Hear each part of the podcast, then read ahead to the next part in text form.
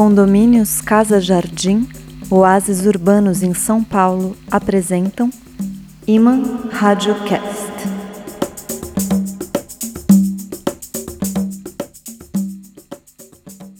Alô, áudio atentos, alô, rádio amantes, alô, vocês da idade mídia que estão na cola das notícias e dos astros. Hoje nós voltaremos a um tema que já ardeu por aqui: o fogo, conforme os versos de muitos poetas, conforme uma lenda antiga que veio da Sardenha. Nós vamos refletir sobre o fogo e já que tantos falaram dele em termos muito sensatos e racionais, daremos aqui uma contribuição diferente, que é a visão das chamas, conforme a loucura dos poetas e a alegre invenção das fábulas. E como já dissemos, se o toque do fogo é tão fatal, tentemos também atravessar as brasas sem queimar, pondo o podcast à prova nessa fogueira de palavras. Eu sou Fábio Malavolha, nas chamas do episódio 64 do Imam Radiocast, podcast da mitofábula poesia. Imam Radiocast.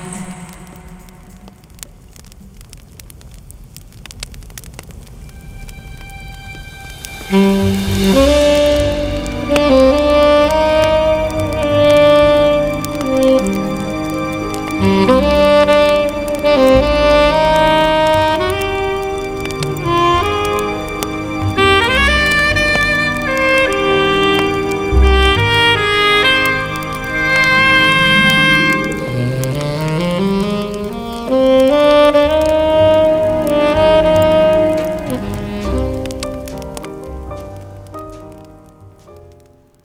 cinza diz do fogo que havia.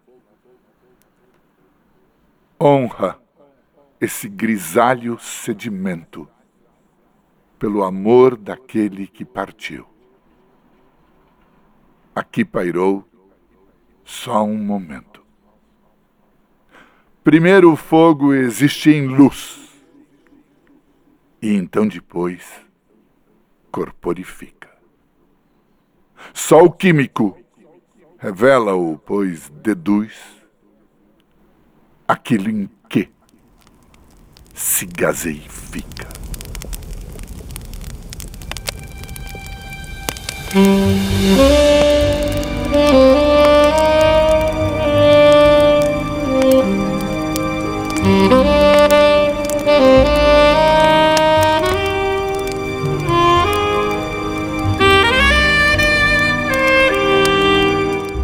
Essa foi a nossa tradução para o poema de número 1063 dos cerca de 1.800 manuscritos deixados pela solitária de Amherst, essa poeta secreta que se chamava Emily Dickinson. Ela ocultou o seu fogo ao longo de 30 anos e os seus versos sem título só foram descobertos depois da sua morte. Uma história quase que lendária e que só poderia ser bem comentada por um outro poema, como esse, da portuguesa Sofia de Melo Breiner Andressen. Vamos ouvir então essas palavras ardorosas.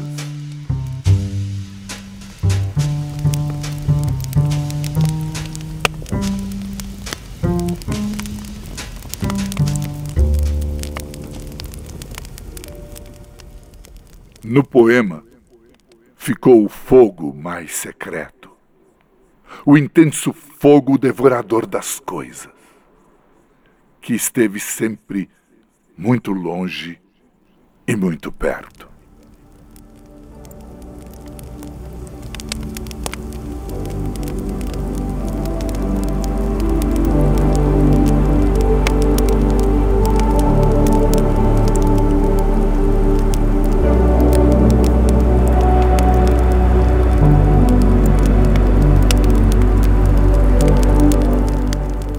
Muito longe, muito perto. Pod Lovers. Claro.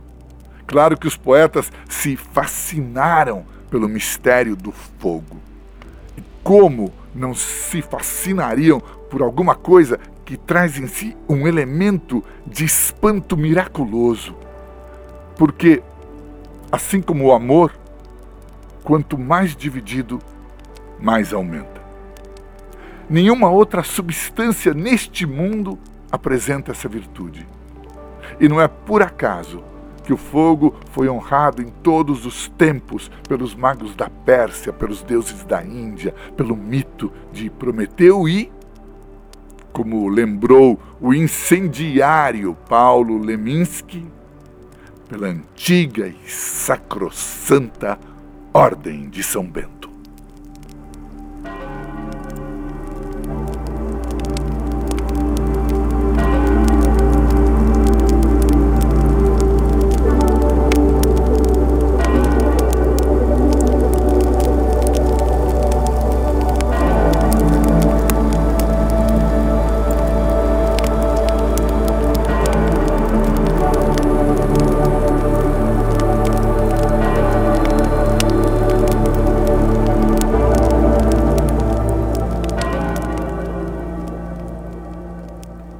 Ordem de São Bento.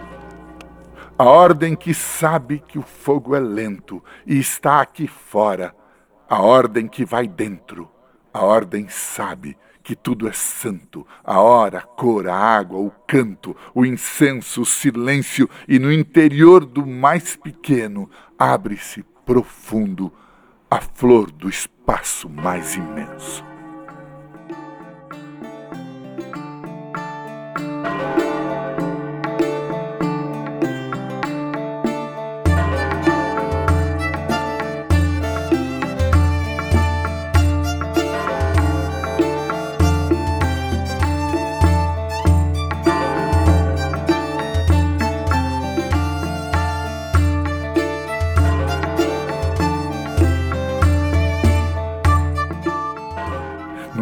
Maravilhoso, meus rádio ardentes. As pegadas desses versos ainda estão fumegantes. E Leminski, que traduziu do latim o Satiricon de Petrônio, deu a esse poema o título de In honore ordinis sancti benedicti, isto é, em honra da ordem de São Bento essa ordem, cujo fundador foi um personagem extraordinário chamado o Santo Varão. E que, apesar de ter criado mosteiros e orientado muitos religiosos, gostava mesmo era de habitar secum, isto é, de morar consigo mesmo, como um eremita, coisa que talvez fascinasse o chamejante Leminski. e não só ele, Ouçamos as palavras fogosas de um modesto contemporâneo e amigo de Dante Alighieri, o poeta medieval Cecco Angiolieri, que, embora nunca tenha chegado às alturas do autor da Divina Comédia, ajudou a dar forma ao soneto então recém-nascido e deixou vários sonetos para a história da literatura. Aquele que talvez seja o mais conhecido leva por título Se Fosse Foco, ou, nessa tradução à moda antiga, tentada pelo podcaster, Se Eu Fosse Fogo.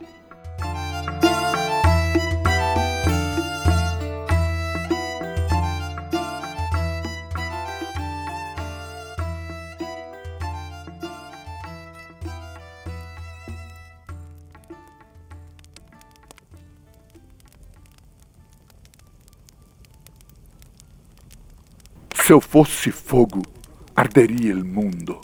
Se eu fosse vento, a temporal varria. Se eu fosse água, ela afogaria. Se eu fosse Deus, ele mandaria em profundo. Se eu fosse Papa, então me ria jocundo, que todos os cristianos perseguiria. Se eu fosse imperador, lo que faria? A todos el cuello tagliaria rotundo. Se eu fosse morte, lo iria mi padre. Se eu fosse vida, del fugiria também. Similmente lo faria mi madre. Se eu fosse aquele que mi nome tem. De damas belas me faria comadres, las ferras viejas largaria o trem.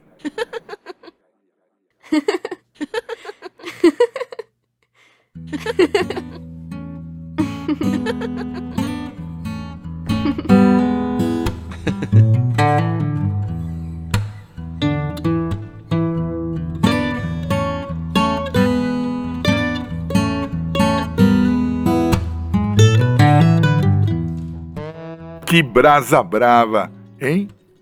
Amigas e amigos ouvintes. Que cabeça quente!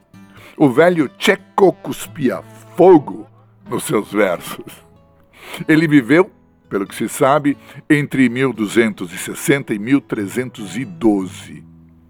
E esse seu abrasado soneto talvez encontrasse algum eco, 650 anos depois, em certas palavras do norte-americano Robert Frost, que nasceu em 1874 e morreu em 1963. Uma das obras mais famosas desse amante da natureza e da solidão é a pequena poesia chamada Fogo e Gelo, na qual se comprova mais uma vez o poder das chamas, que paradoxalmente é idêntico ao seu exato oposto.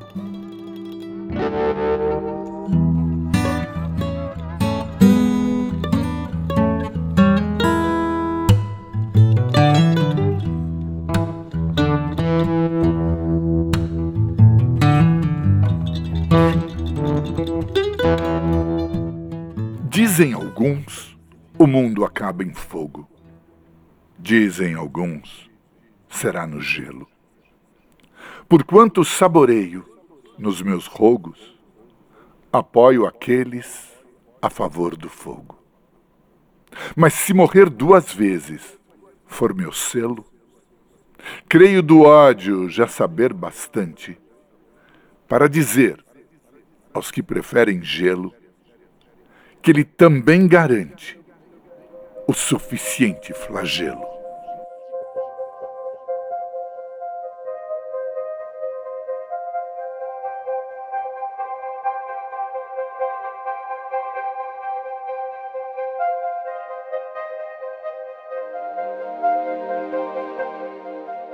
Pois é, áudio amantes ardentes. As labaredas da violência, as geleiras da indiferença. Tanto faz, ambas são fatais ao homem. Porém, os mistérios do fogo são mais profundos.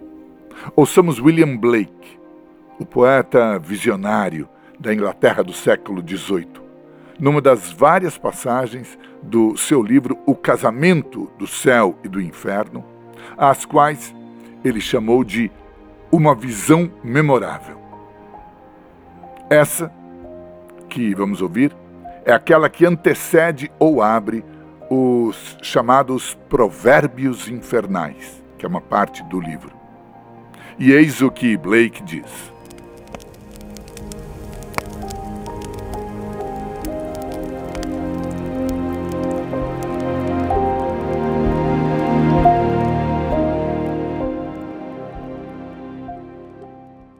Enquanto eu caminhava entre as chamas do inferno, deleitado pelos gozos do gênio, que aos anjos parecem tormento e loucura, recolhi alguns dos seus provérbios, pensando que, assim como os ditos de um povo assinalam seu caráter, da mesma forma, os provérbios do inferno mostrariam a sabedoria infernal melhor do que qualquer descrição de edifícios ou vestes.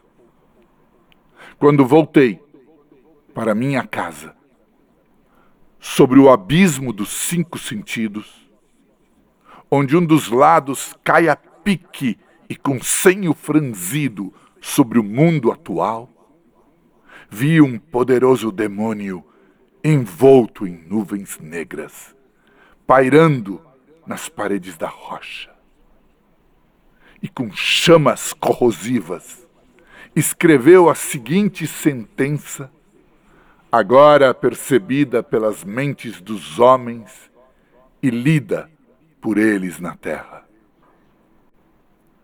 Não sabes que cada pássaro que corta os caminhos do ar é um imenso mundo de deleite fechado por teus cinco sentidos?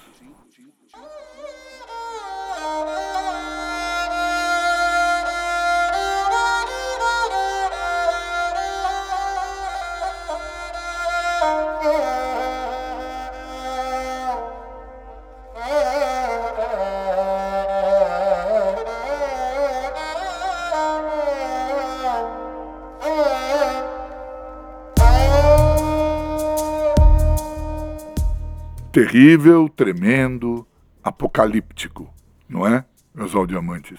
Esse é o Rádio Cinemascope de William Blake em 360 graus de visão e fogo e gênio.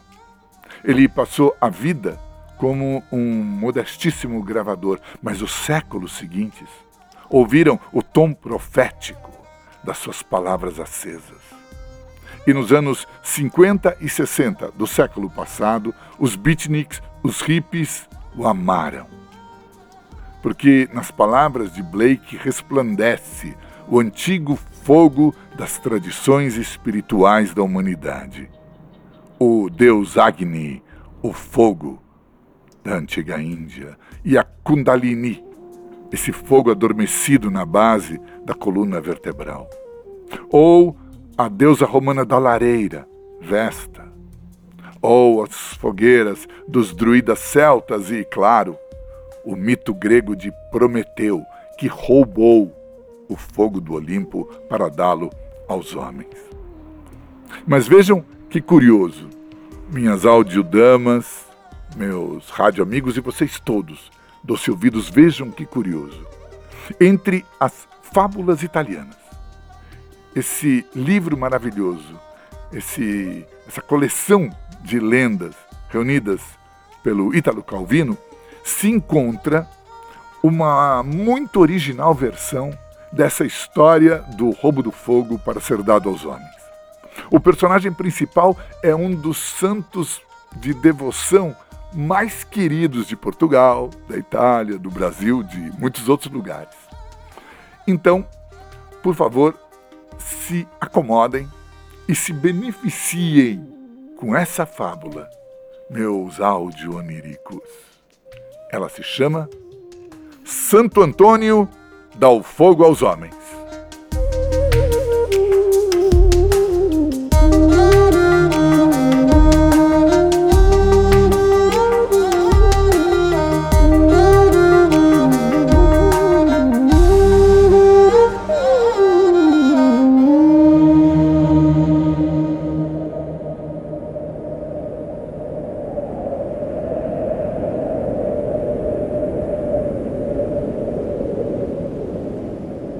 Era uma vez um tempo em que não existia o fogo. Os homens passavam muito frio e foram falar com Santo Antônio, que estava no deserto meditando. O santo se compadeceu dos homens e, como o fogo se encontrava no inferno, ele decidiu que iria buscá-lo. Ora, antes de ser santo, Antônio tinha sido guardador de porcos. E depois um dos leitões não quis abandoná-lo e o seguia sempre. E lá se foram o porco e Santo Antônio, que com seu bastão de férula bateu na porta do inferno.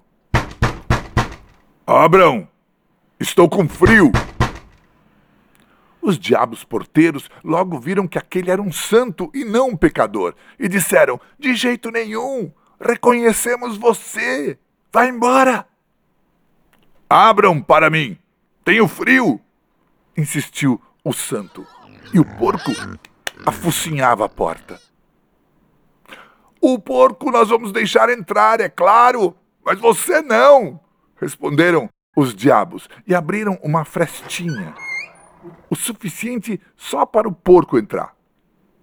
Mas o bicho, assim que entrou no inferno, começou a correr e a fuçar para todo lado, armando uma enorme confusão. Os diabos corriam atrás dele para matar os tições, levantar os tridentes que o bicho ia derrubando, arrumando o, os forcados, os ferros de tortura, enfim, uma balbúrdia. Os diabos já não aguentavam mais, não conseguiam pegar o porco nem expulsá-lo. Por fim, pediram a ajuda do santo, que tinha ficado do lado de fora na porta. Aquele seu porco danado está pondo tudo abaixo! Venha pegá-lo! E assim, Santo Antônio entrou no inferno, tocou o porco com o seu bastão e esse ficou quieto na hora. Já que estou aqui, disse Santo Antônio, vou me sentar um momento para me esquentar. E sentou num saco de cortiça, justamente num corredor, e esticou as mãos para o fogo. De vez em quando, passava na frente dele um diabo correndo para ir contar a Satanás sobre alguma alma desse mundo que o diabo tinha feito cair em pecado. E Santo Antônio lhe dava uma bordoada nas costas, com aquele bastão de férula. Não gostamos dessa brincadeira! reclamaram os diabos. Abaixe o bastão! Santo Antônio pôs o bastão de lado com a ponta inclinada para o chão. E o primeiro diabo, que passou gritando: Chefe, chefe, mais uma alma! tropeçou e deu de cara no chão. Chega! Já encheu a paciência com esse bastão! gritaram os diabos. Vamos queimá-lo, já! Pegaram o bastão e meteram a ponta dele no fogo. Só que naquele mesmo instante, o porco começou a revirar tudo: lenha, ganchos, tochas, um pandemônio. Se quiserem que eu acalme, disse o santo, vão ter que me devolver o bastão. Os diabos devolveram o bastão mais do que depressa. E o porco aquietou. Só que o bastão era de férula, uma madeira que tem um miolo poroso. E se uma centelha ou um carvão entra nela, continua queimando, escondida, sem que se veja por fora. E assim, os diabos não perceberam que Santo Antônio tinha o fogo no bastão. E o santo, depois de ter dado uns bons sermões aos diabos, foi embora com o seu bastão e o seu porco, e o inferno suspirou de alívio. Assim que se viu fora, Santo Antônio ergueu o bastão com a ponta que protegia a chama e a girou, fazendo voar centelhas, como se estivesse dando a bênção, e cantou: Fogo, fogo, eis o meu fogo, que em todo o mundo haja fogo fecundo, fogo, fogo, e a partir de então, para a grande alegria dos homens, houve fogo na terra. E Santo Antônio voltou ao deserto para meditar.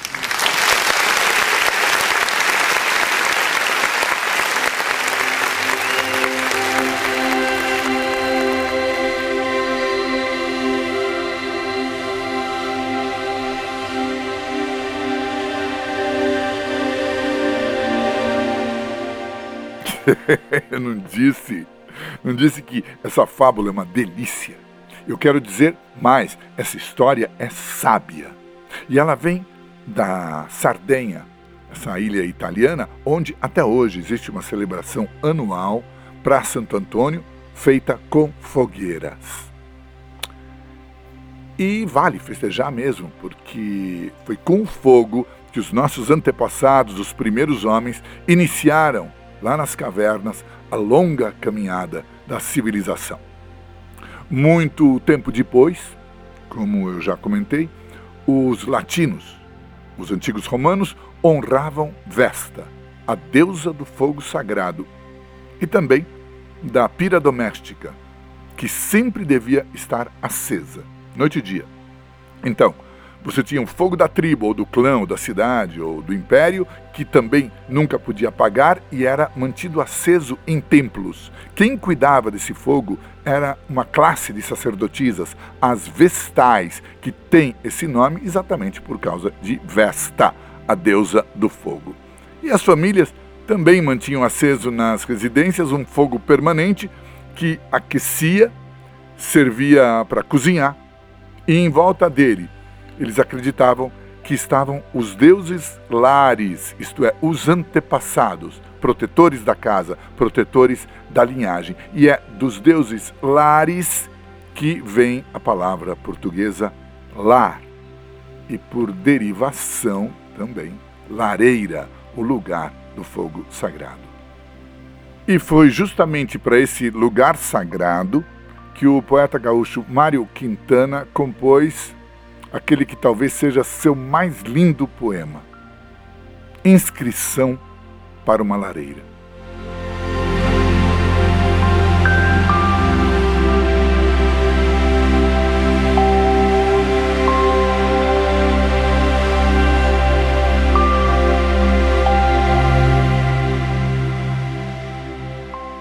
A vida é um incêndio.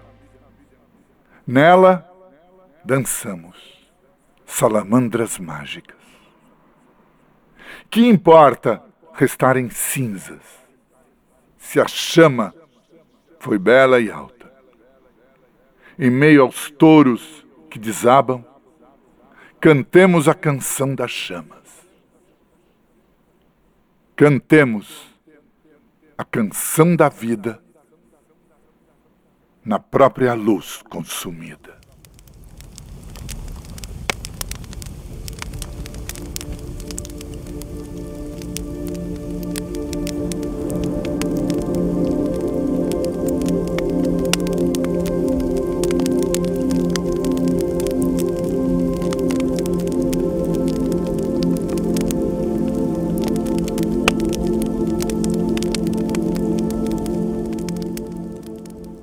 Cantemos a canção da vida, rádio viventes, na própria luz consumida.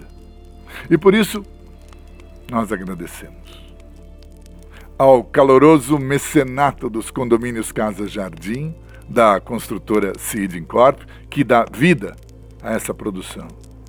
As casas construídas pela Corp, as Casas Jardim, que são oásis urbanos em São Paulo e que vocês podem conhecer no site da construtora www.seedincorp.com.br. Esse seed, semente em inglês, é com dois E. E se no mundo da publicidade o quente é falar de negócios, neste podcast o negócio foi falar do fogo. Então, mais uma vez, obrigado Cidincorp, Corp, obrigado Doce Ouvidos e todos vocês, áudio ardentes, a quem também inflama o fogo do coração. Imã Rádio Cast.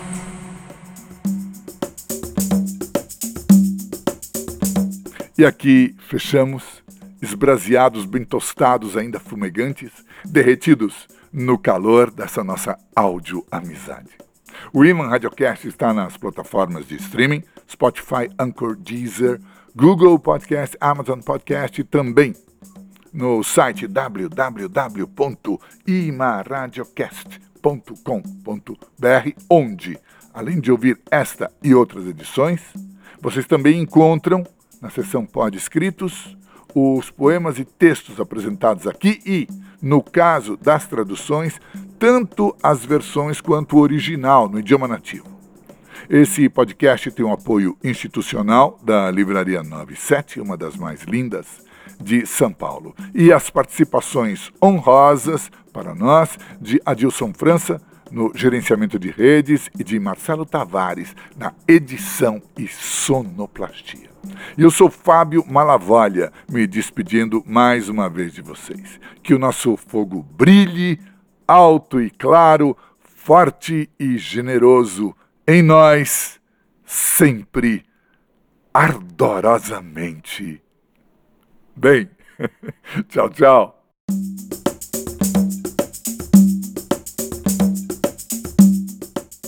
Condomínios Casa Jardim, Oásis Urbanos em São Paulo apresentaram Iman Radiocast.